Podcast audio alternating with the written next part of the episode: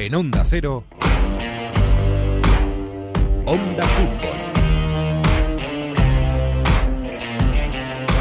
El movimiento de las placas tectónicas es lento pero imparable. Y el equilibrio de fuerzas en la Europa futbolística va poco a poco deslizándose hacia el norte. De la España de 2010 queda solo el recuerdo, que no es poco, y la situación con los clubes parece que sigue un camino similar. Durante años el Madrid-Barça fue el clásico no ya de España, sino el clásico de Europa. Era el cristiano contra Messi. Pero esa constelación de las mejores estrellas lleva ya un tiempo perdiendo su fulgor. En España, Madrid y Barcelona brillaron a costa de socavar lo que tenían por debajo, sus propios cimientos. Y a la larga, esto ha supuesto que si el edificio pierde altura, los que están en el ático también bajan. En Inglaterra hemos visto este fin de semana uno de los mejores partidos del presente, ese City-Liverpool. Ninguno de los dos mejora ahora mismo su liga, pero al estar en un rascacielos con cimientos bien sanos, siguen manteniéndose por encima de los vecinos de otras barriadas. Lo que muchos no quieren ver es que si el resto de tu entorno no va hacia arriba, tú también acabarás cayendo. Y ahora mismo, los actuales clásicos se juegan más en el norte y no en el sur. Bienvenidos a Onda Fútbol. En Onda Cero, ver cómo termina, casi nunca termina en gol, casi nunca termina en gol, casi nunca termina en gol. El Messi hasta el fondo, casi nunca termina en gol. ¡Gol! ¡Casi nunca termina gol! Onda Fútbol. Fútbol Internacional con Miguel Venegas. Palla all'area di rigore, si gira Cassano, magico movimento, Balotelli, rete! Rete! David Villa darting through the middle. He's got it between the two, and he's won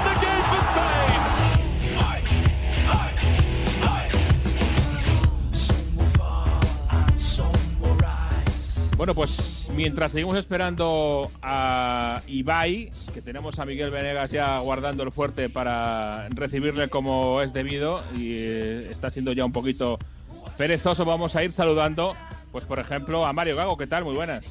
¿Qué tal? ¿Cómo estás? ¿Cómo ha ido la semana?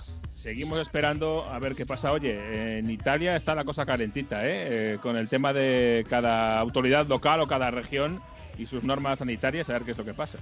Es complicado entenderlo, eh, que no lo entienden eh, ni aquí, porque cada región decide una cosa, cada autoridad sanitaria local dice a cada equipo que, que, no tiene que dejar salir a los jugadores, unos sí, como la región de la Lazio, donde está la Roma y la Lazio, como la de la Toscana, donde está la Fiorentina, otros como la de Milán, no dice nada y Inter haga lo que quiera.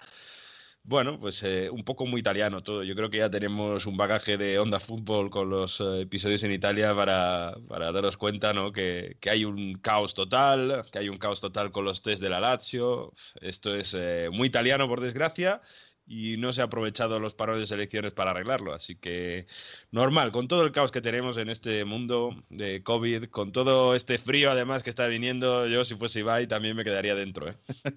sí, esperar un poquito más. ¿Qué tal, Fernán? ¿Cómo estamos? Muy buenos días. Pues hombre, Madrid hace bastante malo, ¿eh? Hace mal tiempo y en general hace malo en todo. en pero, general, oye, malo en general. hace malo en todo, Jesús. Pero bueno, ahora un parón de selecciones que yo creo que también hacía falta, ¿eh? A mucha gente le molesta, pero mm, a mí me parecen bien. A mí me parecen bien porque creo que oxigenan bastante y reparten bien el calendario, un calendario ya bastante cargado. Ayer leía a un compañero de, de los medios de comunicación que decía, bueno, ¿y por qué no hacemos todo el calendario de clubes seguido y luego hacer una burbuja de selecciones a partir de abril, mayo? Pues porque el dinero manda y, y el dinero se obtiene mucho mejor en este tipo de ventanas que en una burbuja. Bueno, que conste que nos oxigena a nosotros, ¿eh? pero porque los Sí. jugadores que tienen que jugar, eh, luego escuchamos a Pep y a Klopp, igualmente. que ve- verás tú qué contentos están. También tenemos con nosotros a Miguel Ángel Cordero, ¿qué tal? Muy buenas, muy buenas. Bienvenido, Corder. Gracias. Nos vas a traer también luego cositas sobre las selecciones, ¿no? Pues sobre ese parón de selecciones. ¿Tú cómo ves esto que decía Fernán? Eh, ¿A favor o en contra? Yo lo veo, a ver, yo lo veo bien, lo que pasa que sí que yo lo hubiera dado quizás un mes más, porque hasta el próximo parón hay más tiempo y venimos de hace un mes tener otro parón. Le hubiera dado un poquito más de, de tiempo y además no hubiéramos comprimido tanto estas primeras jornadas de Champions, de, de competición europea. Sí, a mí me parece que sea como sea, no se podía hacer un calendario este año co- como si fuera un año normal, porque no sabemos lo que va a pasar y, y los problemas que puede haber y había que haber dejado mucho más colchón que no tenemos. Pero, En fin, el dinero manda, como dice Fernán. Y hoy habéis visto partidazos este fin de. Ha habido para elegir, ¿eh? Entre el de Klassiker en Alemania, el S City Liverpool que seguiste en Radio Estadio. En Italia hemos tenido los cuatro primeros que se han enfrentado. Hombre, yo creo que había ganas de ver eh, el, el, Dortmund Bayern. Había ganas de ver a Haaland marcar en el Dortmund Bayern. Pero es que lo del Bayern es tremendo. Es que incluso cuando empiezan perdiendo, que además tienen ocasiones el Dortmund para, bueno, más o menos cerrar el partido, al final una falta de Alaba reviven y le acaban marcando a la contra. Es que marcan al contragolpe, al rey del contragolpe. Es que yo ya no, es invencible. Y, fijaos que repasaban las, eh, los líderes de, las grandes ligas, ¿no? Este fin de semana llevamos ya siete jornadas más o menos en toda Europa. Bueno, la Real Sociedad es líder en España. El Milan es líder en Italia, que tú dices, bueno, viendo este Milan es una gran sorpresa. El Leicester es el líder de la Premier pero oye, en Alemania eso no hay negociación, ¿eh? El Bayern RQR, macho.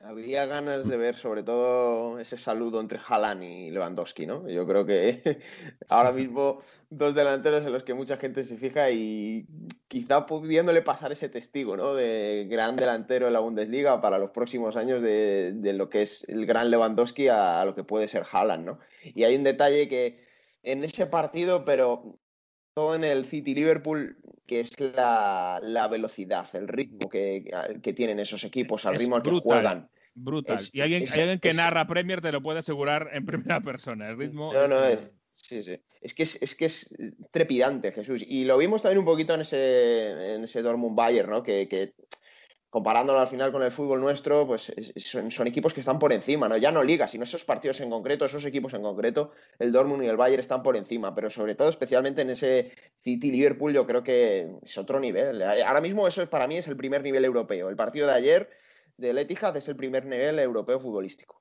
Eso tuiteaba yo ayer, ¿cómo lo ves tú, eh, Miguel Ángel? Hay, hay eh, mucha diferencia con el fútbol español. Mucho, mucho. Y sí que veo como más descontrol. Bueno, sobre todo en el Bayern Dortmund hubo más descontrol de juego. Al final no, no se basan tanto en una defensa, sino vamos a atacar, que nos hagan gol, pero nosotros vamos a hacer más que ellos. Bueno, pues quedaros por aquí un momento eh, a Fernar y Cordero, que vamos a hablar Mario y yo de nuestras cositas, eh, ya sabéis, pero enseguida, enseguida recuperamos. Vamos de momento a quedarnos en Inglaterra, porque además del City Liverpool, eh, resulta que hay otro, otro líder que nos trae muy buenos recuerdos.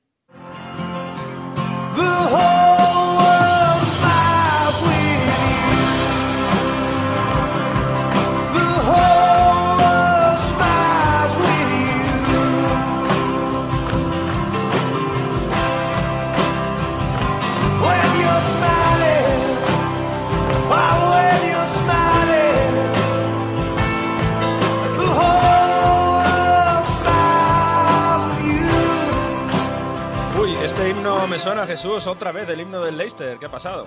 ¿De qué será que te suena, verdad? Eh, el himno del Leicester, el The Whole World Smiles With You. El mundo entero sonríe contigo. Bueno, pues es que el Leicester vuelve a ser el campeón. El campeón no, el líder de la Premier. campeón ya fue en 2016. Veremos si vuelve a ser campeón o no. Pero seguimos con esta teoría de que alguien ha cogido la clasificación de la Premier y le ha metido en una coctelera. Y la ha agitado bien agitada.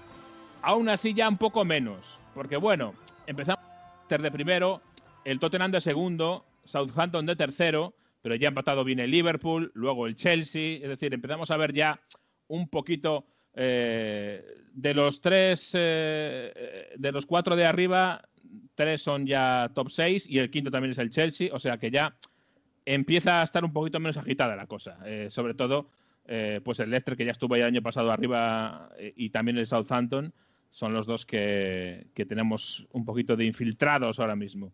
Pero bueno, el Leicester de Brendan Rodgers otra vez ha vuelto a empezar muy bien la temporada. Es eh, líder de la Premier. Tiene todavía a Jamie Bardi que le dura y dura como el conejito de Duracell. Y es eh, tremendo lo de ese jugador. El instinto goleador que tiene. Uno que se retiró de la selección y, esa decisión le está dando bastantes beneficios a él y a su equipo es el único que queda de, mm, de, aquel equipo campeón, además de Michael, ¿no? Si ves la alineación tampoco queda mucho más, ¿no? Sí, sí, es lo que queda, porque eh, alguno más en la plantilla, pero del 11, eh, digamos, habitual. Eh, a West Morgan, por ejemplo. Está West Morgan en el banquillo, que es como un tren de mercancías, Pero no hay mucho más, la verdad. Es una pena que no haya mucho más recuerdo. Anda por ahí también al Brighton, ahora que lo pienso, pero es básicamente eso. o sea que vamos a ver qué pasa con el Leicester. Mm, no va a ser lo de la otra vez porque le faltan algún jugador clave. El año pasado se desfondó mucho, sobre todo después del, del confinamiento.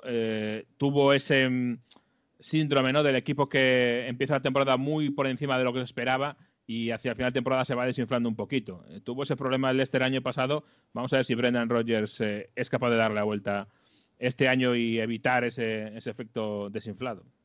Hay dos jugadores que me gustan mucho del, eh, del Leicester, dos belgas, que es Pratt Pratt y, y Tielemans, que yo creo que dan una consistencia al centro del campo muy buena para Brendan Rodgers. Pero bueno, vamos a lo gordo, ¿no? Porque aquí ha habido un City-Liverpool este fin de semana. Y yo creo que es el mejor partido de Europa que podemos ver, porque al nivel de estrellas en el campo es muy complicado ver algo mejor en toda Europa, en el mundo casi. Fíjate, a nivel de estrellas, por supuesto que sí, pero a mí me parece que, que más que por el nombre, por los nombres, por los equipos, por los bloques, porque, y lo decíamos en la entrada, eh, eh, la velocidad a la que juegan. Tú ves un, City Liverpool y luego ves casi cualquier otro partido y te parece que juegan otra cosa. Ayer especialmente la primera parte fue eh, espectacular, absolutamente tremenda. Luego hacia el final se notaba ya, yo creo que un poquito el cansancio de las piernas de muchos, pero fue una primera parte espectacular. Para mí, y contra pronóstico, ha sido mejor el City, no claramente mejor, no ampliamente, pero sí me parece que tuvo más opciones. Falló un penalti de Bruyne. De Bruyne tuvo el penalti para haberle puesto el 2-1 en la primera parte. Eh, y, ha habido polémica, cierta polémica, porque eh, para mí el penalti que le pitan a Mohamed Salah es un penalti discretito. Eh, y de hecho hubo otra jugada similar al principio del partido en el otro área que no se pitó. Pero bueno, ha habido no ha habido demasiado, demasiadas quejas en ese caso por parte de, del Jurgen Klopp, así que lo dejamos pasar. De lo que sí ha habido quejas eh, y se han puesto, parece los dos, Guardiola y Klopp, eh, de acuerdo para quejarse, es de que no les permitan hacer cinco cambios. Y viene obviamente por una mala noticia, que es la lesión eh, durante la segunda parte de Trent Alexander-Arnold. Ya veremos cómo de larga es esa lesión.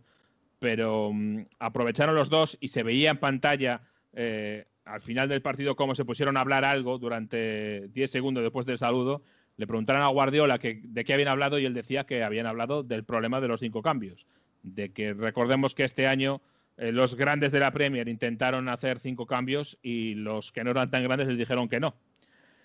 Han negado tanto Klopp como Guardiola que eso sea una ventaja, sino que hablan de la protección del futbolista. Pero aún así hubo un problema en la, en la rueda de prensa después porque a Guardiola, claro, le dijeron, tú quieres cinco cambios y hablas de que se pone en riesgo los jugadores y no haces cinco cambios, pero tú hoy, Pep Guardiola, solo has hecho un cambio y tenías tres. Y Jürgen Klopp solo ha hecho dos cambios y tenía tres. Y no le ha gustado demasiado esa pregunta a Guardiola. Because I am the manager and decide how many times I want to do it. So the rule had to provide me as much as possible. In that case, five. If I use it or not, this rule is my problem. Eh, no se ve, pero además, eh, después de esa respuesta con cara eh, de muy, muy pocos amigos, Pep hace el amago de levantarse e irse. yo entiendo que es por una por un malentendido, porque luego cuando oye con un poquito de retraso por el tema del Zoom que le hacían otra pregunta, se volvió a sentar. O sea que por ahí no creo que fuera eso. Pero la respuesta de Guardiola no le hizo mucha gracia la pregunta, pero es que yo creo que es una pregunta perfectamente válida. Si tú has hecho un cambio solo porque me dices que, no tener cinco cambios eh, significa poner en riesgo de lesión a los jugadores, tú estás poniendo en riesgo de lesión a tus jugadores por no tener, eh, por no hacer más cambios. O solo te valen los cambios cuando juegas contra un equipo pequeño, porque entonces lo que puedes hacer es, como tienes en el banquillo chorrocientos millones de euros en jugadores eh, contra un equipo más pequeño, entonces sí lo puedes poner y se nota menos. Claro, es que ese es el, asunto. El tema es que es verdad que tenía lleno de defensas el banquillo, que estaba Eric García, Keith, Inchenko, Stones, pero tenía Foden, que es que además lo ha utilizado bastante. ¿Por qué no saca Foden en los últimos minutos para dar un poco de descanso a Sterling, al propio Gabriel Jesus que marcó, ¿no? O, bueno, De Bruyne es más complicado que lo cambie, pero bueno, o sea que tenía una opción, al menos un cambio más podía haber hecho. Claro, como él dice, está en todo su derecho de no hacer más cambios, pero luego que no nos cuente las historias de, que se van a lesionar los futbolistas, porque yo, de hecho, puedo comprarte el aspecto de que es verdad que facilita descargar a los jugadores de trabajo y de minutos el tema de que haya más cambios, pero es indiscutible que eso le da una ventaja grande a los equipos más grandes. Y, que lo nieguen eh, ya me parece que es eh, como para desconfiar tanto de él como de Klopp de las intenciones que tienen de volver a poner esto encima de la mesa. Recordamos que en verano, después de la temporada pasada, se votó una primera vez en la Premier lo de los cinco cambios y salió que no, que se volvía a tres. Antes de empezar la temporada, lo volvieron a llevar otra vez encima de la mesa, lo volvieron a poner para intentar volver a los cinco cambios y volvió a, saber, a salir que no. Y ahora, aprovechando este partido y la lesión de Alexander Arnold, Klopp y Guardiola lo han vuelto a poner otra vez, una tercera vez lo ponen encima de la mesa para ver si consiguen forzarlo. Eh, no les ha salido hasta ahora. Vamos a ver qué es lo que pasa a partir de ahora. Hombre, yo creo que también va un poco por ahí, por el eh, quejarse por las elecciones, ¿no? Viene todo en el mismo pack, que Sí. también ahora que quejan, pues meten lo de los cinco cambios, lo de las elecciones y se quejan un poco de todo. Y oye, una cosa del, del Liverpool que, que sorprendió un poco a todos Klopp, porque salió con todo lo que tenía en ataque. O sea, ahí no se intimidó, salió con los cuatro delanteros que tenía, ¿no? Es un poco un cambio respecto a lo que Sí. estábamos viendo. Vamos a ver si es una idea para este partido en concreto o más allá, pero es verdad que tenía algún problema porque no está, ya sabemos, Van Dijk, tampoco estaba Ferna- eh, perdón, eh, Fabiño, que es eh, eh, un eje del centro del campo, tampoco estaba Thiago Alcántara, con lo cual, pues eh, en cuanto a, a media, mediocampistas tenía a Henderson, tenía a Vainaldum y tenía en el banquillo a, Milner, aparte de luego gente de- del filial canteranos, y en Keita. Entonces, eh, ¿qué hizo? Bueno, pues dijo, pues eh, me quedo solo con Henderson y Vainaldum como centrocampistas y meto los cuatro delanteros. A Diego Jota, a Roberto Firmino, a Mané y a Mohamed Salah. Además, los ha ido cambiando un poco, no tenían una posición muy fija, porque al principio estaba más, parecía Salah y Firmino eh, arriba, eh, Firmino haciendo un poquito como de enganche. Después Salah volvió a caer a la, a- a la banda derecha, es decir, una situación muy fluida, muy dinámica para despistar un poco a la defensa. Vamos a ver si este es el nuevo plan de Liverpool, pero desde luego es eh, eh, bastante atractivo. Veremos si cuando vuelva Tiago, si cuando esté Fabiño, eh, hace lo mismo, ¿no? Bueno, pues vamos a ver cómo evoluciona este Liverpool, que a pesar de las bajas, está lo que decías tú, ¿eh? está solo un punto del Leicester por detrás y, y ya al City le tiene cinco puntos de ventaja ganados con este, ha mantenido esa distancia con este, con este empate. El City que bueno, no Con un acaba partido de... menos el City, hay que recordarlo. Es verdad, es verdad, pero no acaba de sumar dos partidos seguidos ganando, así que el City ahí empate, victoria, empate, victoria. Decía Guardiola bueno. esta semana que es muy difícil, y creo que tiene razón, muy difícil que se vuelvan a dar los, las cifras de puntos de los últimos años y, y yo creo que, que es muy probable que no sea así, ni por parte del Liverpool, ni por parte del City, ni de ningún otro. El que no va a llegar a esa cifra de puntos, pero nos está, bueno, haciendo disfrutar eh, y haciendo sorprender en esta temporada es el Aston Villa, porque ganó Sí. 7-2 al Liverpool y ahora se ha plantado en, eh, en el Emirates y ha hecho 0-3 ante un Arsenal que parecía que daba pasos hacia adelante, ¿no? Pero es que, claro, con este Grealish es que es increíble, ¿eh? La- el, el jugador de quarterback que tiene ahí el Aston Villa, porque lanzó ahí esos contragolpes y 0-3. No, no- el Arsenal de Arteta no consigue esa continuidad tampoco. Sí, fíjate que venía en una buena línea el Arsenal y, sin embargo se encontró con un Jack Grealish súper inspirado. Eh, fíjate que en cuanto el Aston Villa ha mejorado un poquito y deja de ser un, equipo tan precario como el año pasado, eh, Jack Grealish ha explotado mucho más y se le ha visto mucho más cuando encuentra más socios cerca para, para poder jugar. Y en este caso ayer, eh, como dices, con las contras, la verdad es que eh, fue fantástico lo de, lo de Jack Grealish. Es un jugador que sonó en muchos clubes este verano, al final no se acabó eh, concretando nada. Después del, mercado firmó una renovación con el Aston Villa y desde luego que es eh, un futbolista eh, de una calidad eh, muy muy grande. Se está viendo, como digo, cuando le, en cuanto ha estado un poquito mejor rodeado, está explotando Jack Grealish. Y además es el eje, el dueño y señor del equipo y del vestuario y casi casi del club. O sea que lo tiene todo para, a su alrededor para, para brillar.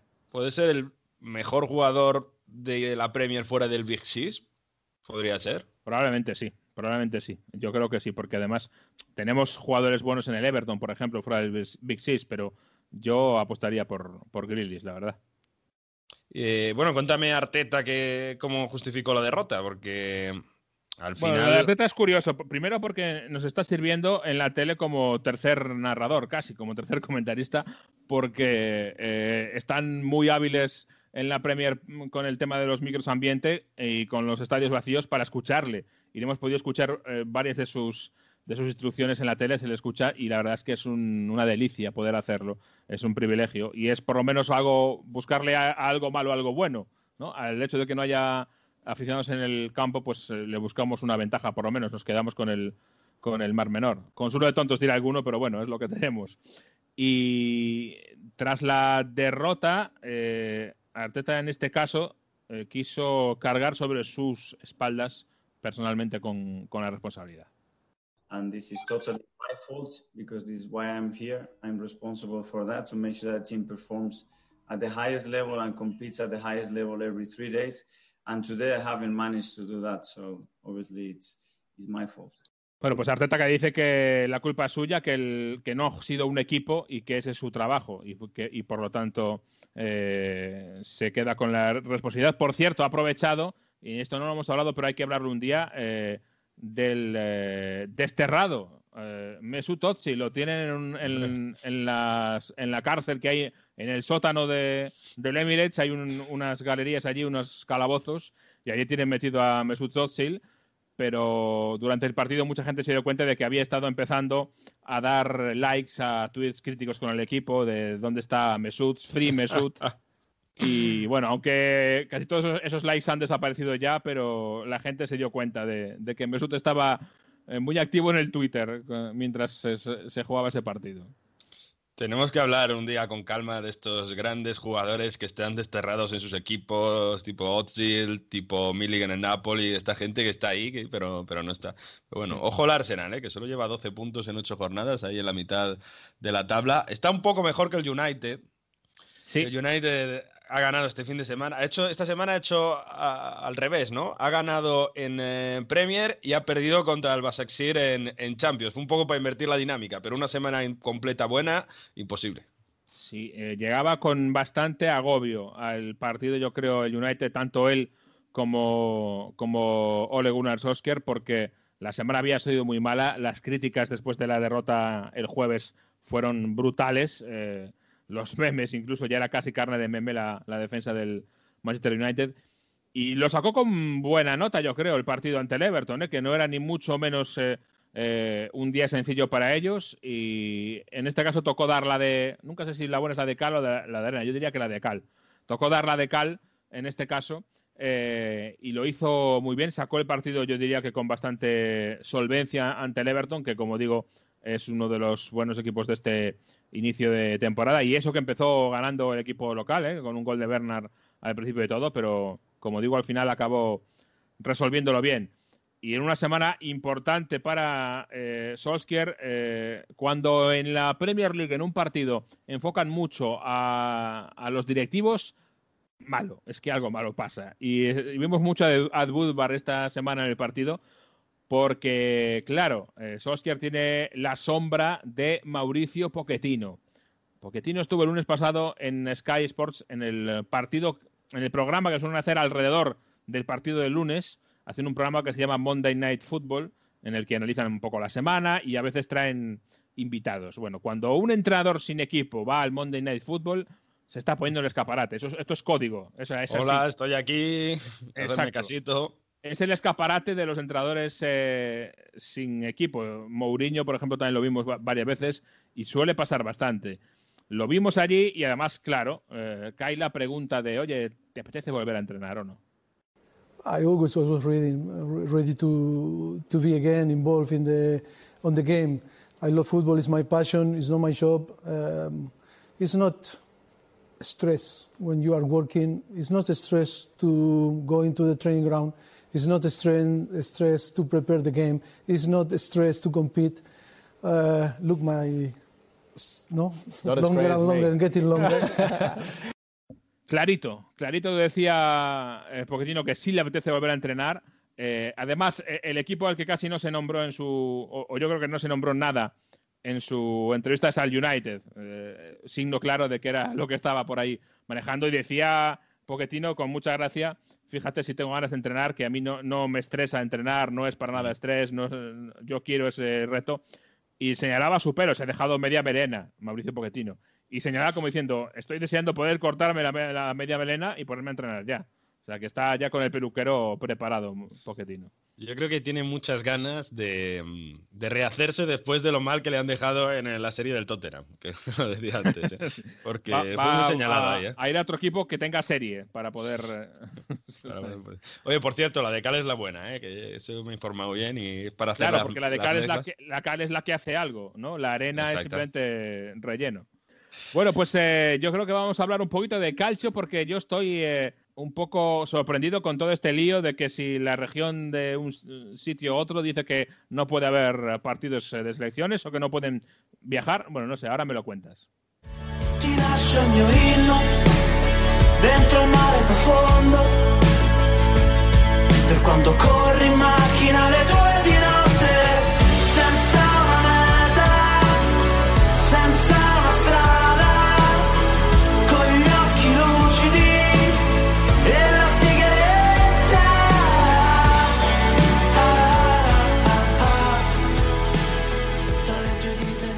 Bueno, qué melosa esta canción que nos traes hoy. Eh, canción ligera italiana, Mario, ¿esto de dónde sale?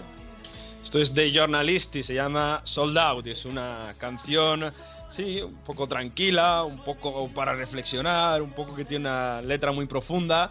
Y fíjate lo que comenta, ¿eh? Te dejaré mi himno dentro de las profundidades del mar para cuando corras con el coche a las 2 de la mañana.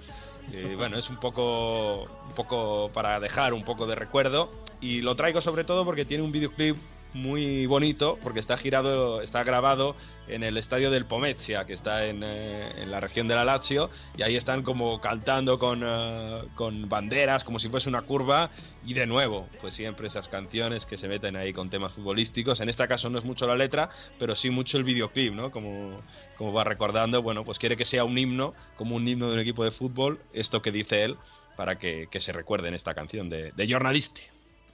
Bueno, pues de Journalisti, que queda ahí, pero tú me vas a tener que explicar, Mario, lo hemos hablado ya en la entrada, pero eh, este lío de que hay en Italia con, por un lado, las autoridades locales o regionales que no quieren dejar viajar a los jugadores con las elecciones, eh, el lío de los test que dan y no dan, yo cada día estoy más perdido con este país, Mario.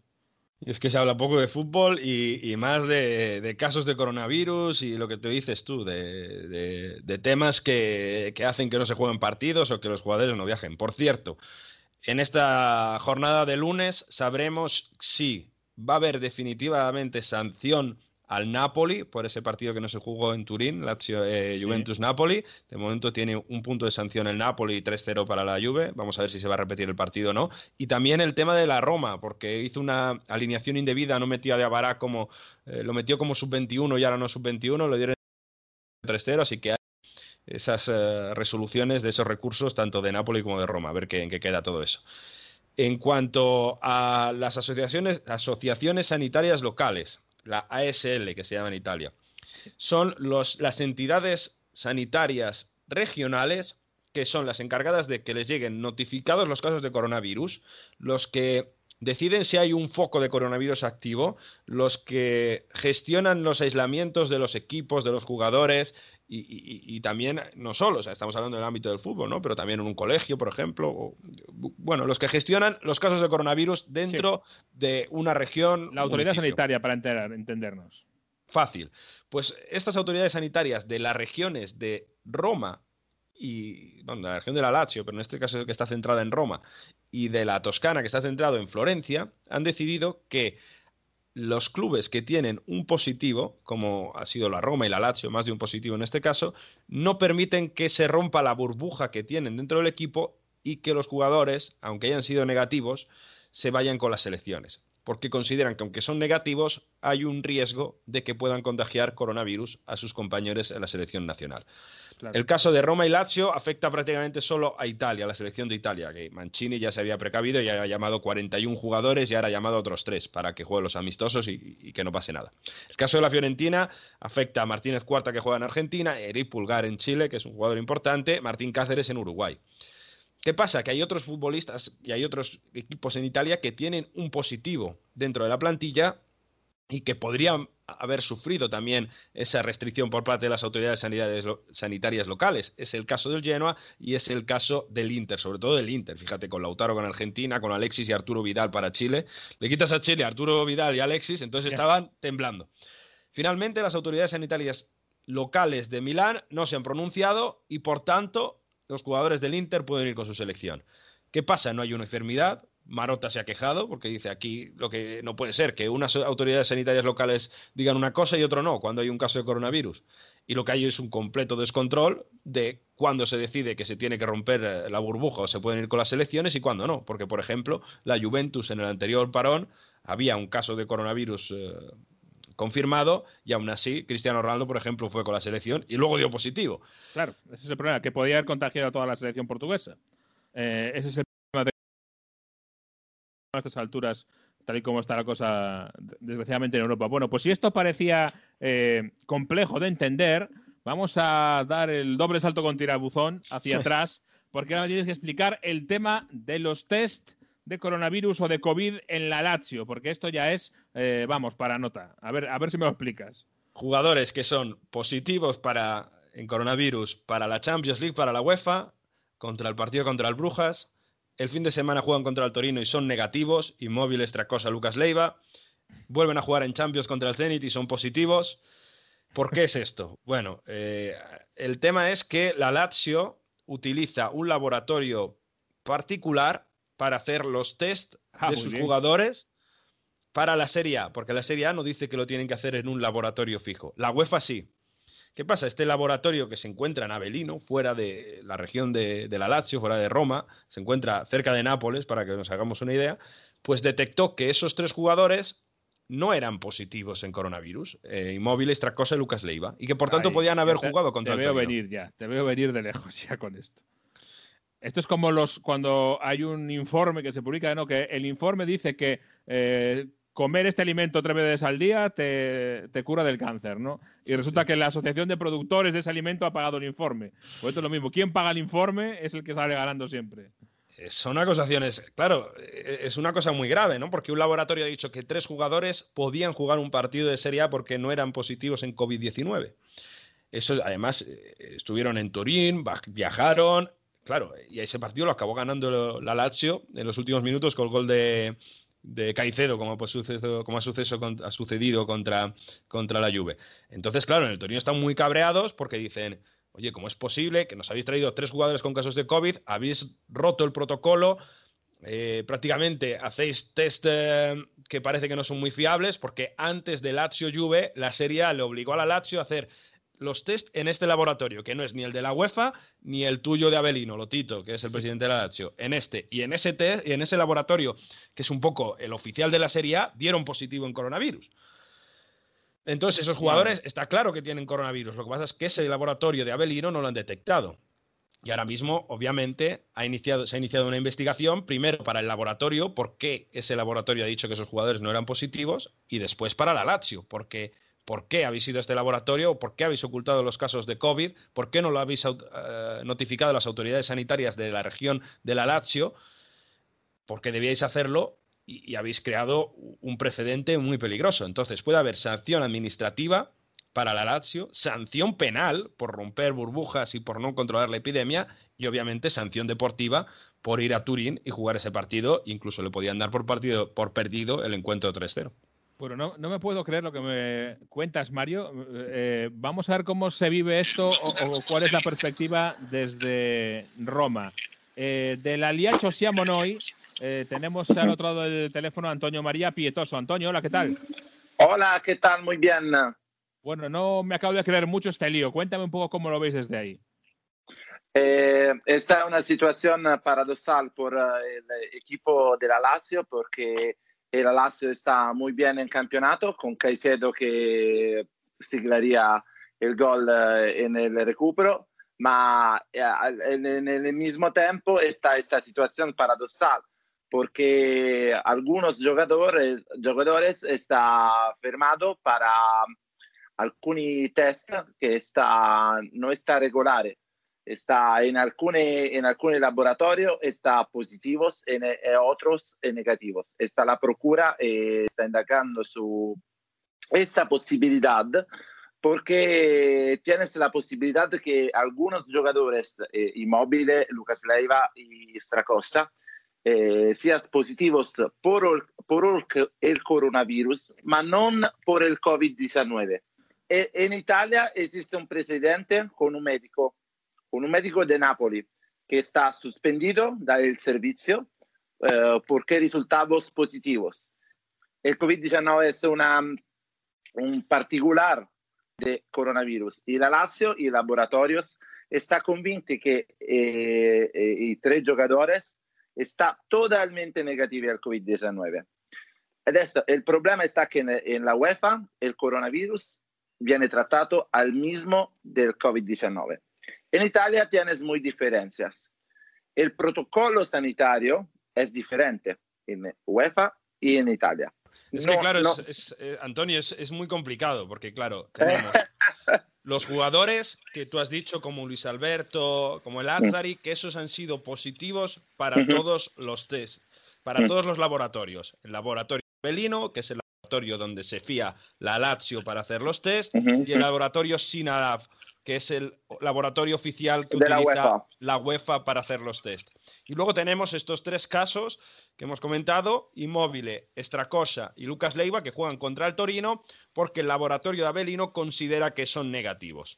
Y la investigación que, que está viendo ahora es por qué el laboratorio de Avelino dice que esos jugadores eran negativos. Tú nos has comentado eh, el tema Sí. de que eran negativos a COVID-19, positivos a coronavirus, es el determinante. Pero, ¿tú crees, o sea, el ambiente de la Lazio es que se ha violado el protocolo que dice la federación? No, eh, la Lazio muy tranquila y decía que el eh, eh, no ha violado el protocolo. Está a la procura ahora decir si la Lazio ha violado el, pro- el, eh, eh, el protocolo. Eh, la atención mediática, eh, muchos periodistas escribiría que la Lazio ha violado el protocolo, que la Lazio eh, es eh, su responsabilidad. Sí, obviamente, ¿no? La, la- la versión de la Lazio es que se, se quiere salvaguardar, ¿no? Pero ya, para Ujú. cerrar, y muy corto, Antonio, ¿por qué la Lazio hace los test en un laboratorio diferente en el- al que lo hacen to- otros equipos de, de. Serie A y, y- y otra, y, y sobre todo fuera del, del Sinalab, que es el oficial de la UEFA?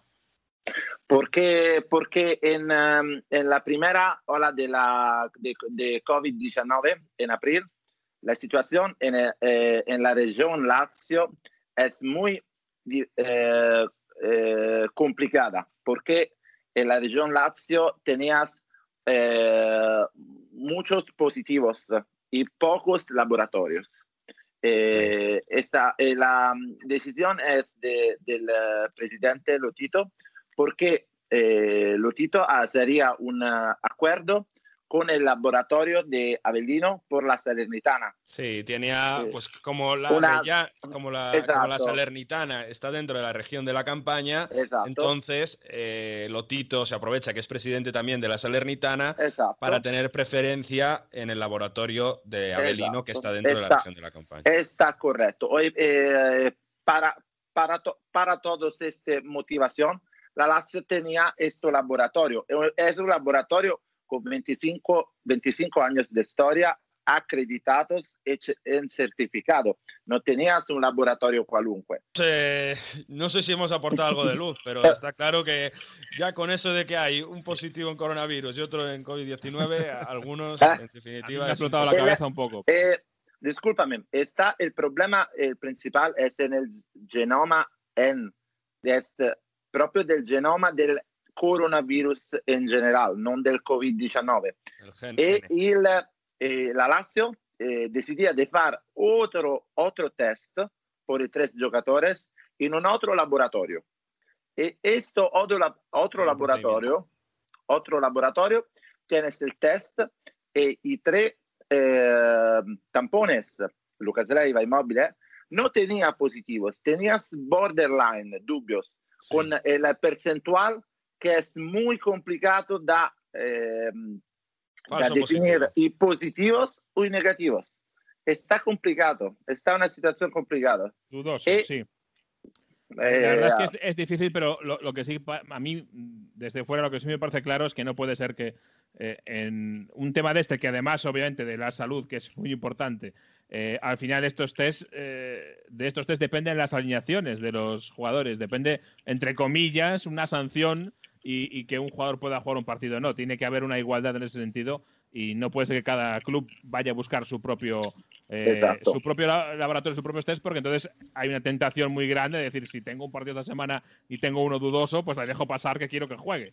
Entonces no puede haber una mezcla de intereses en ese sentido. Pero, pero está, está la condición que el presidente de la Lazio tiene dos clubes y, y, la Salernitana anunció el positivos. ¿Por qué en la Lazio no anunció i positivos? Muchas gracias, eh, Antonio María Pietoso. De nada. Por traernos esta perspectiva desde la, la Lazio Siamonoi. Bueno, pues eh, vamos a limpiar un poco la cabeza porque yo tengo un poquito ya de jaqueca con él, todo esto. Me duele un poco la cabeza de todo el lío que hay. Y háblame un poco de fútbol, porque a ver, eh, el Milan ha empatado, pero sigue líder. Eh, y sin embargo, eh, los que esperábamos que pudieran estar ahí arriba antes de la temporada no acaban de, de, arrancar. Juventus, Inter, ¿qué pasa con esto?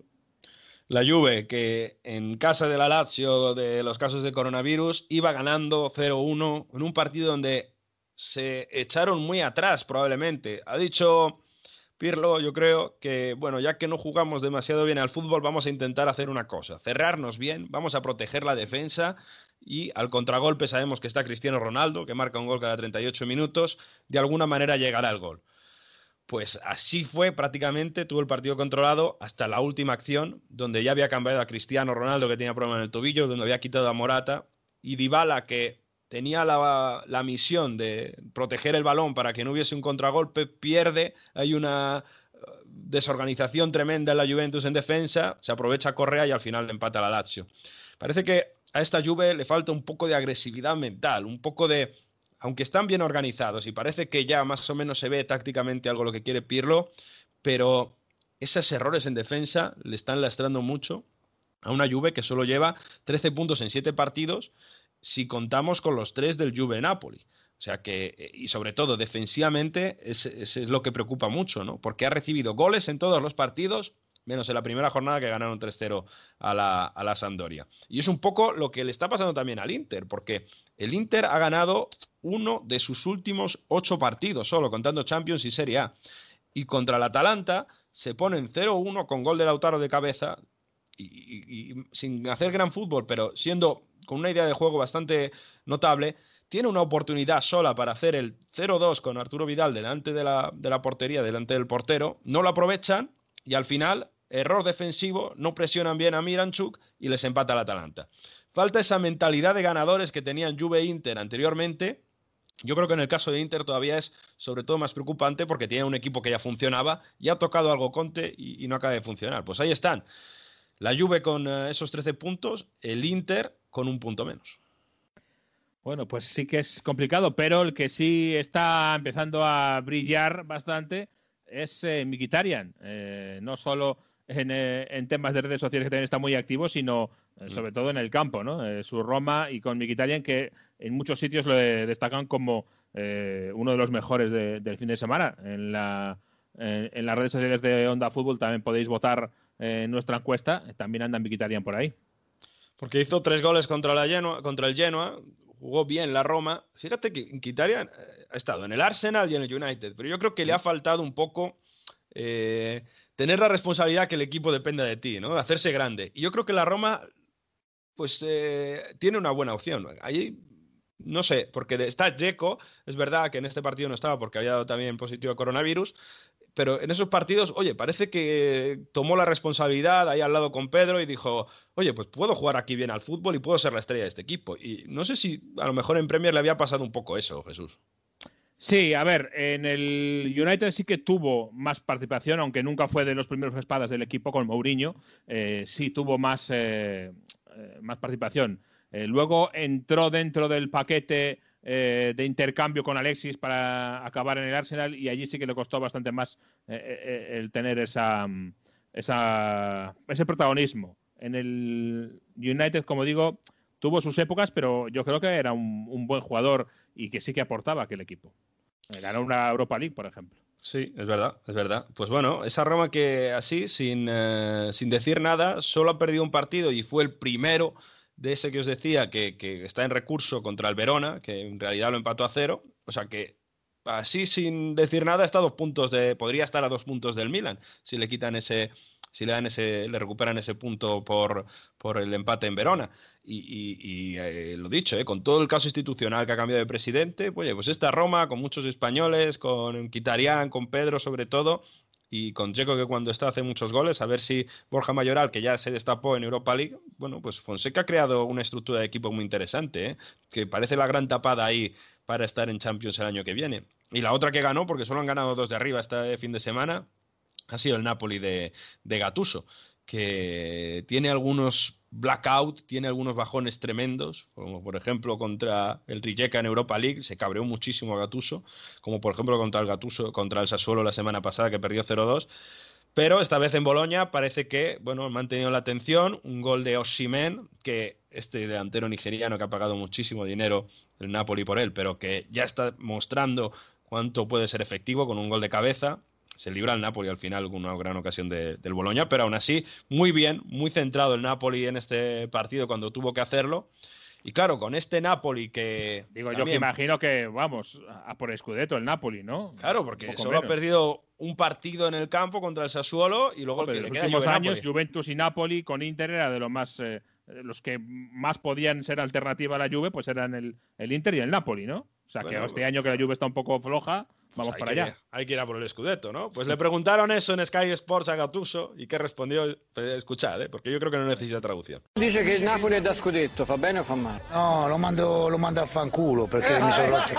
Eh, eh, capito? Perché, che l'ha detto, eh, perché, perché, dai ragazzi, dobbiamo fare, dobbiamo fare i seri. Lo he entendido perfectamente. Esto es, en español sería, vete a hacer un culo. No, no sería así, pero bueno, no vamos a repetir.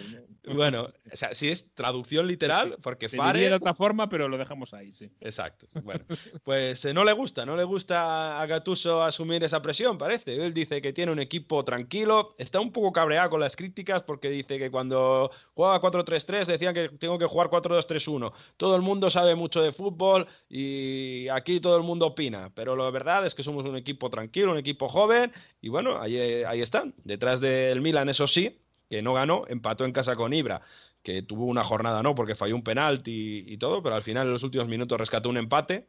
Un Milan que perdió la imbatibilidad en Europa League después de perder contra el Lille, pero ahí está, nos vamos al parón con el Milan líder y detrás Napoli y Roma como los mejores en forma por delante de un Juve, Atalanta e Inter. ¿eh? Qué, loca está también la serie. Bueno, pues esto es lo que ha ido dando de sí la jornada de las ligas y nos eh, asomamos ahora, vemos la ventana para el próximo parón de selecciones que tiene bastantes cositas. Sobre todo, fíjate, nos quejamos a veces de que hay muchos amistosos, la Nations League, que son semi-amistosos, la verdad, pero... Bueno, bueno, bueno. Yo la Nations League a mí me gusta, ¿eh? No, a mí también me gusta, pero, son, pero no hay que hacerse trampas al solitario. A mí me encanta la Nations League, me parece una buena idea, pero son semi-amistosos. pero tenemos eh, una serie de partidos, eh, Mario, vida o muerte prácticamente, que son a cara de perro, como diría Jika. Claro, porque lo que tú dices, hay una cosa que no tiene mucho sentido y es que haya amistosos el miércoles, porque se han juntado una serie de amistosos el miércoles, no se entiende muy bien, por ejemplo hay un Holanda-España, Italia-Estonia, no, se entiende muy bien esta serie de amistosos. Pero lo que tenemos el jueves son los las grandes finales de los playoffs para ver qué últimos cuatro equipos esta vez sí se clasifican para la Eurocopa de 2021, porque va a ser en 2021. Así que eh, yo creo que estos, eh, por cierto, estos playoffs vienen de la Nations League anterior, de los mejores equipos que se clasificaron. Tenemos en la final A, Hungría contra Islandia, en la final B, Irlanda del Norte contra Eslovaquia. Al final nos quedamos sin derby de Irlanda, por cierto, en aquella final. En la final C, Serbia y, y Escocia, que yo creo que tienen muy buena pinta esta final. Y en la final D, el gran outsider de la Euro, que va a ser Georgia contra Macedonia del Norte. Así que uno de esos eh, cada final va a llevar un representante a esa euro. ¿Cómo los ves, Cordero? Pues veo algunos partidos muy ajustados, sobre todo la última que has dicho, el de Georgia, Macedonia del Norte. Veo un partido hace un mes que daron 1-1 y por lo que vienen haciendo, muy poquitos goles. Le doy quizás la victoria a Macedonia, pero ya te digo, es, el partido, digamos, de como de las wild cards, ¿no? Eh, eh, la cenicienta de la Eurocopa va a salir de ahí y va a ser también una, una bonita historia a seguir durante el torneo, igual que si pasa a Islandia, ¿no? Que ha sido un poquito la cenicienta del 2016 en Francia, que ya nos parece que queda lejísimos, pero fue la última Euro. Islandia yo lo veo fuera, lo veo fuera porque Hungría viene haciendo mejores partidos. Me das, últimos un disgusto, ¿eh? Con Islandia, si queda fuera. Hombre, no. bueno, luego... la tiene bien estudiada, hombre. Sí, sí, no, no, yo no digo, no estoy ni mucho menos diciendo que no tenga razón, digo que me da el disgusto. No puede ser, no, yo, desde mi humilde opinión, lo veo, pero por, por los partidos que viene haciendo Hungría, pienso que, quizás se lo puede llevar. Entre ellos, entre ellos Hungría lleva cinco victorias y un empate en los últimos encuentros y le veo quizás no, no favorita, pero pues que, que sí que puede llevárselo. Fijaos que el que gane este playoff, el playoff de la, mm, de la Liga A, se mete en un grupo donde están Portugal, Francia y Alemania. O sea que, eh, bueno, ganas, ganas el playoff, te metes en la Eurocopa, vas a disfrutar de grandes partidos, pero soñar con algo más es complicado. Mientras que el que pase de ese grupo D, ¿no? Que el que decía Corder de que está ahí Macedonia, que está ahí Georgia, que pues yo tengo mucha fe en Elmas, ¿eh? que en Macedonia y juega en el Napoli y es un chaval que, que juega muy bien al fútbol, pues se mete en un grupo donde está Holanda y Ucrania, está también Austria, pero oye, a lo mejor eh, suena la flauta, ganas un partido, empatas otro y, y pasas como tercero, ¿eh? O sea que a lo mejor un, Macedonia, un Georgia lo veo más complicado, porque es verdad que es un equipo, como decía Corda, que defiende mucho, que, no tiene mucho gol, pero Oye, si Macedonia se metiese en la euro ahí para hacer una sorpresa, no sé. Yo creo que tengo muchas ganas es de ver a Escocia ¿eh? en el, em, en una euro, pues no sé, intentando competir, porque es un equipo que, lo hace muy bien normalmente en casa en las clasificaciones y, le falta eso, ¿no? Intentar meterse ahí en una fase final de la euro y, demostrar un poco el fútbol que tiene ahí con Oye, Mario, Mario, tú, tú que sabes de, fútbol francés, ¿eh? que controlas el fútbol francés, eh, ¿me puedes explicar por qué Deschamps no ha convocado a, a Ferland Mendy? Porque estamos viendo una. Es verdad que no está Camavinga en esa lista, porque está lesionado. Pero dado el buen momento, para muchos sorprendente que está dando Dembélé en el Barça, eh, la ha dejado fuera también, pero lo de Mendy, eh, yo es que no lo entiendo. O sea, los laterales izquierdos de Francia, pues mm, tampoco creo que mejoren el nivel que está dando Mendy ahora mismo, ¿no? Es verdad, eh, es, muy extraño, ¿no? Porque además, bueno, estamos viendo un Mendy que Diñe está bien, Jesús, Diñe está bien, ¿eh? Lucas Diñe está bien, pero... Lucas Diñe está siendo de los mejores del Everton. Es verdad que el Everton ha caído un poquito, pero ha empezado bien la temporada. yo creo que es algo más personal, ¿no? Personal con Mendy. Personal porque por gol no puede ser, o vamos, personal no quiero decir que tenga algo que esté enfadado con el, de Sams con él, ¿no? Pero que tiene ese grupo y, que, bueno, no se quiere fiar, ¿no? no lo sé, es complicado porque, bueno, ya sabéis que Francia también hay unos egos un poco extraños, ¿no? Que quiere mantener lo que tú dices, tiene mantener ahí, por ejemplo, Giroud es inamovible, aunque ha tenido épocas muy malas, ¿no? Por, Griezmann, sabéis que siempre que va con la selección, pues no falla. Bueno, no, lo sé, no sé, pero es verdad que, oye, Francia para mí, vamos a ver cómo evoluciona todo, pero es una selección de las pocas que está bien, ¿eh? De, cara ya a la Marcus Thuram, ¿eh? eso sí, ha convocado a Marcus Thuram. Esto sí que nos gusta, yo creo, aquí en, en Onda Fútbol. Eso sí, y por cierto, el Irlanda-Eslovaquia. Eh, a, mí, a mí, aunque me gustaría ver Irlanda del Norte, yo no sé si me da la sensación, Cordero, que Eslovaquia tiene, tiene más opciones, ¿no? Esto, yo estoy contigo, estoy contigo. Bueno, ambos vienen, no, no están haciendo mucho en sus últimos partidos, pero Irlanda tiene muy, muy poco gol. Sí, es, va a ser complicado. Eh, a Ferna, nos traes un juego hoy de selecciones, una cosa así de, de debatir un poquito. Sí, a ver, bueno, yo había caído, digo, hay muchos entrenadores, bueno, muchos, hay unos cuantos entrenadores que a nivel de clubes han tenido mucho éxito eh, allá por donde han pasado en, el continente europeo, pero que todavía no hemos visto rendir a nivel de selecciones. No sabemos si por falta de oportunidad o porque seguramente no tienen ahora esa motivación en su carrera, ¿no? Pero eh, me salen seis eh, futuros seleccionadores de grandes europeas y por saber, por conocer quién eh, os gustaría a vosotros más ver en ese cargo, quién creéis, quién veis posible que puede llegar eh, a acabar siendo seleccionador. Vamos con ellas. El primero, en Italia, ha, ha, triunfado con los clubes, pero nunca ha entrenado a la selección achurra, Carlo Ancelotti. Uno interesante, sí, señor. Segundo, Yo no, yo no le veo, ¿eh? Avanza, Bueno, sigue. Ahora, ahora, me, ahora me lo decís. Segundo seleccionador, le hemos visto triunfar con Dortmund, le hemos visto triunfar con el Liverpool, pero ¿os imagináis a Jürgen Klopp con la Mannschaft entrenándolo algún día? Bueno, esa es otra opción. Tercera opción. En Portugal, el gran Hombre. entrenador de clubes portugués, José boas, Mourinho. ¿no? Bueno, puede ser también, ¿eh? Vilas Boas. Pero José Mourinho algún día entrenando a Portugal. Eh, Zinedine Zidane, que ha ganado tres Champions con el Real Madrid como entrenador, algún día puede entrenar a Francia. Puede entrenar algún día eh, Pep Guardiola a España. O a cualquier otra selección, porque yo creo que a lo mejor Claro. van por ahí los tiros, ¿eh? Bueno, pero vamos a ponerlo por España porque es español, ¿no? Sí, sí. Eh, no sé, no sé, ¿qué os parece, qué os parece a vosotros? A mí el más claro de todos los que me has dicho, para mí, es Zidane.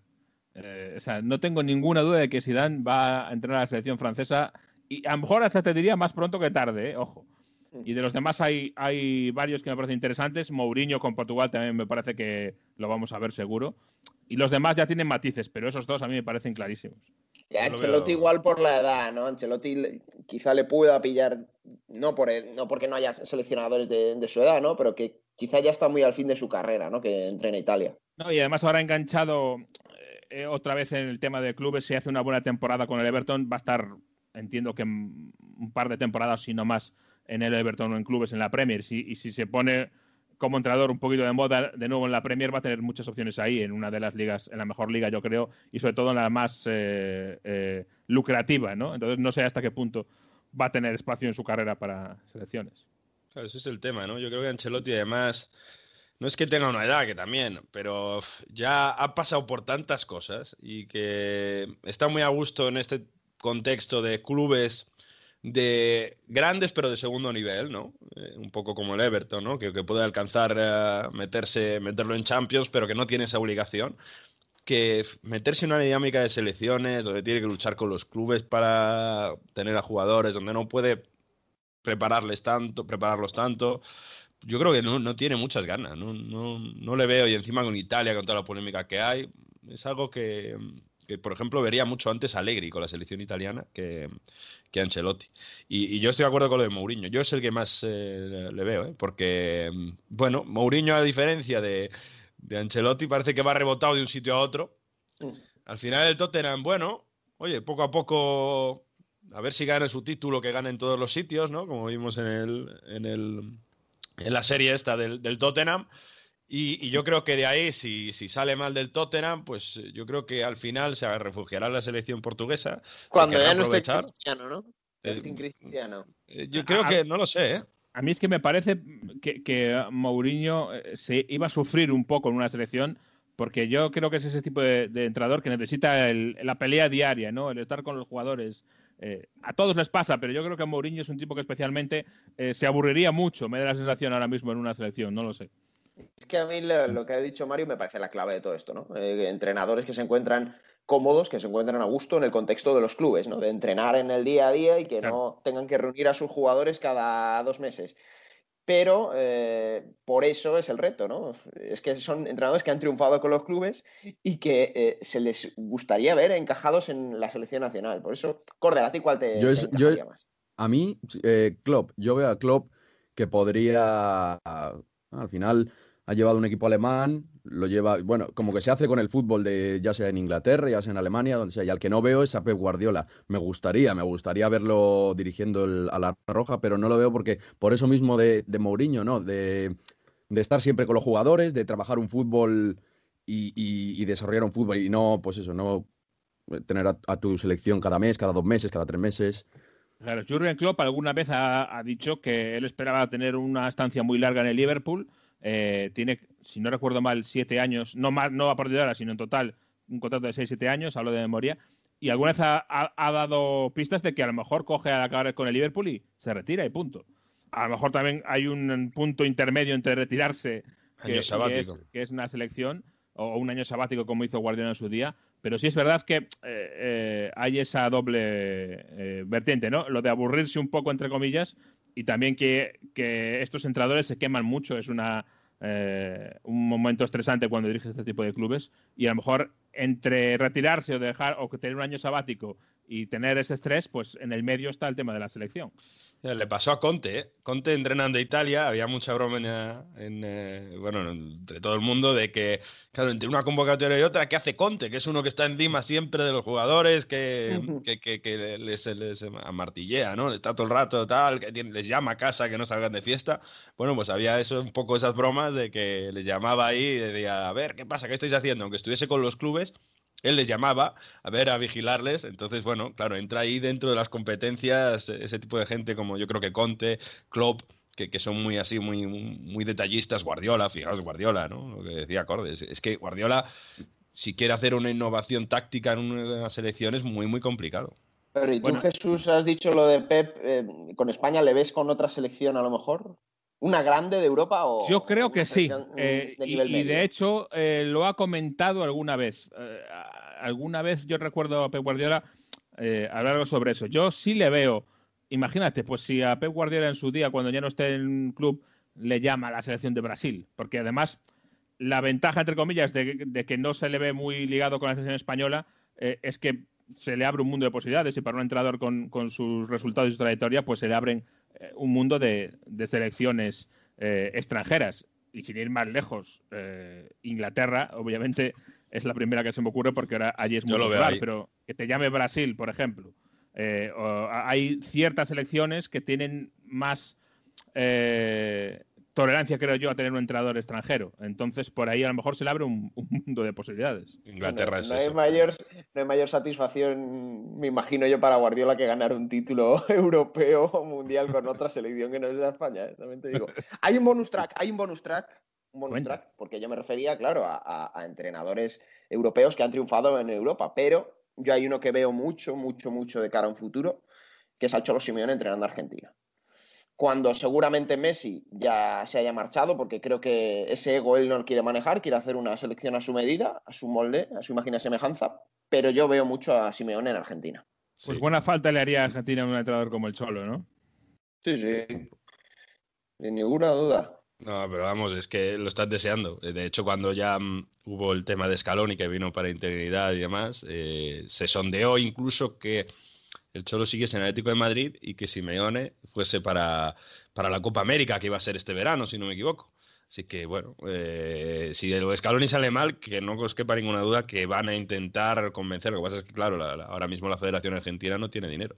Y además hay que recordar que Simeone ha dicho muchas veces que después del de Atlético de Madrid, cuando sea, cuando se acabe, él va a entrenar al Inter o él quiere entrenar al Inter. Sí. Con lo cual ya tiene muchos, muchos trabajos en cola, tiene Simeone. Sí, es verdad. Bueno, además para heredar a Conte es la mejor idea. O sea, la continuidad Conte-Simeone va a ser una transición muy, muy suave. Y yo para, mira, decías, a mí me, me queda la espinita de ver a Bielsa en otra selección, porque lo hizo mal en Argentina, lo hizo bien en Chile, aunque tampoco ganó nada.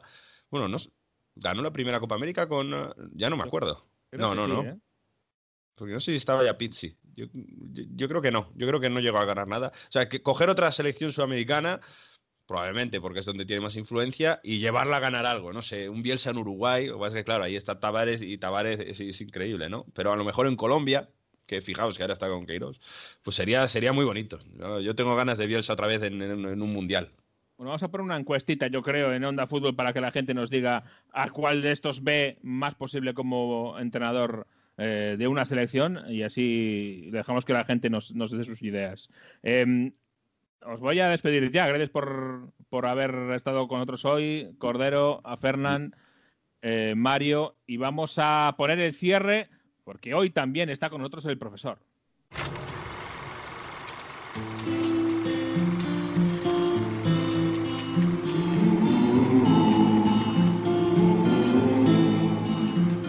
El profesor nos traslada hoy hasta Rávena, a Italia, porque han sacado una camiseta muy especial, en recuerdo no de un exfutbolista, en recuerdo no de un directivo, no de alguien eh, del mundo del fútbol, sino de Dante Alighieri. El fútbol y la literatura en muchas ocasiones han ido de la mano. Podemos recordar a Albert Camus, a Eduardo Galeano, los versos de Alberti y Gabriel Zelaya por aquella Copa del Rey de 1928. Es por esto que el fútbol también puede homenajear a grandes escritores. Así, el Ravenna Calcio de la Serie C italiana ha decidido jugar esta temporada con un icono en su camiseta, en la que podemos ver el rostro de Dante Alighieri. En Italia le conocen como el sommo poeta, el poeta supremo, el padre de la lengua italiana, que murió en la ciudad de la Romaña tras haber sido desterrado de su Florencia natal. En 2021 se cumplirán los 700 años de la muerte del gran poeta, pero las celebraciones se han comenzado en este año 2020. ¿Pero por qué exiliaron a Dante de Florencia? Os preguntaréis. Era el 1302, cuando acabaron las luchas internas por el poder en Florencia entre los güelfos negros y los güelfos blancos, sector este último al que pertenecía el propio Dante. No puedo entrar en detalle de lo que fueron las guerras entre los güelfos y los gibelinos, los que apoyaban al Papa y los que apoyaban al emperador, pues nos llevaría programas enteros. Sí decir que los güelfos blancos perdieron y con ellos Dante. Su condena, el exilio junto a otros 600 florentinos, a los cuales se les negó la vuelta a Florencia y la participación política el autor de la Divina Comedia, llegó en el 1318 a Rávena, donde allí escribió su Paraíso, en el cual era acompañado por su amada Beatriz, antes al infierno y al purgatorio por el maestro Virgilio. Tras su muerte, fue enterrado en la iglesia de San Francisco de Asís, aunque en su mente siempre tuvo la idea de volver, e incluso en la propia Florencia se esperaba esta vuelta y se construyó una tumba donde hoy podemos leer Honorate al altísimo poeta, honrad al más alto poeta. Durante siglos hubo muchos intentos por parte de los florentinos de recuperar los restos mortales del ilustre escritor, Quizás el más famoso se dio en el siglo XVI, exactamente en 1519, cuando el Papa León X, florentino de la familia Medici, autorizó la vuelta de los restos mortales de Dante. Incluso el propio Miguel Ángel Bonarotti se comprometió a realizar una gran tumba, pero los frailes franciscanos se les adelantaron y escondieron los huesos. Ya en el siglo XIX y con la invasión de la península itálica por parte de Napoleón Bonaparte, fueron los franceses quienes en 1810 y con las leyes napoleónicas echaron a los franciscanos de su convento e intentaron expoliar los huesos. De nuevo, los franciscanos fueron más rápidos, más hábiles y escondieron los restos mortales del poeta. Aparecieron en 1865 y fueron sepultados en el nuevo mausoleo neoclásico que se construyó en Rávena para albergar la tumba de Dante. Son miles las personas que visitan la tumba en la Basílica de San Francisco de Rávena y la ciudad se siente orgullosa de ser la última morada del sommo poeta. En 2021 serán muchos los homenajes que se le den al padre de la lengua italiana y en estos homenajes no podía faltar el fútbol. Hasta aquí este Onda Fútbol octavo episodio de la quinta temporada. El fútbol se para en cuanto a las ligas. Vamos a ya con las elecciones y nosotros a lo mejor volvemos. La semana que viene apareceremos por ahí. Echen un ojo a la app de Onda Cero porque habrá bonus track de Onda Fútbol. Hasta entonces, como siempre, disfruten del fútbol. Questo è il fiore del partigiano, oh vela pues fiore del partigiano morto per time.